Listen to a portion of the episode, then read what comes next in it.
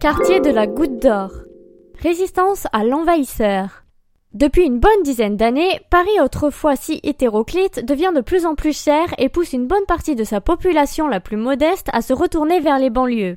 Mais il existe un irréductible, c'est Barbès, un véritable carrefour marchand où des vendeurs d'horizons différents se retrouvent pour vendre plus ou moins légalement à des prix records vêtements, téléphones ou cigarettes. C'est un sacré dépaysement du Paris haussmanien. Buzzy Tip. Le coin est beaucoup plus vide la nuit et donc pas forcément bien fréquenté. Reste plutôt dans le bus.